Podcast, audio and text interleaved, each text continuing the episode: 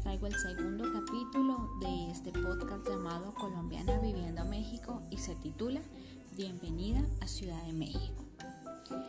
Quizás para muchos salir del nido, irse lejos de casa resulte bastante fácil e incluso necesario, pero para mí, una niña de casa, no fue así.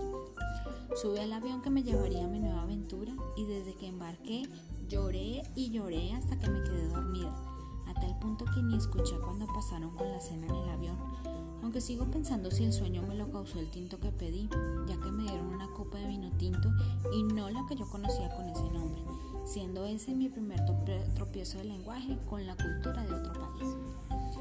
Hago un paréntesis para aclarar lo anterior. En Colombia tinto es un café oscuro y en México pedir un tinto es una copa de vino tinto.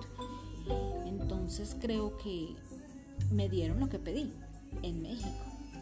Después de esta breve explicación, continúo. Desperté al escuchar por altavoz. Bienvenidos al Aeropuerto Internacional Benito Juárez de la Ciudad de México. ¿Qué?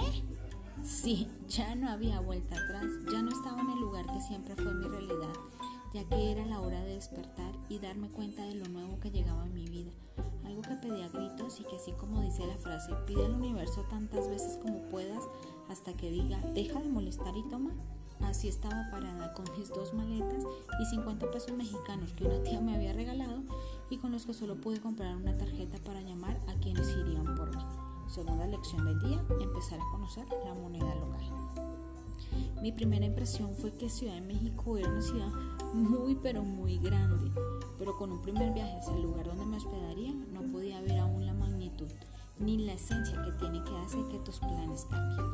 Nos leemos pronto. Esto, soy Alexa y esto es Colombiana Viviendo en México. Bye.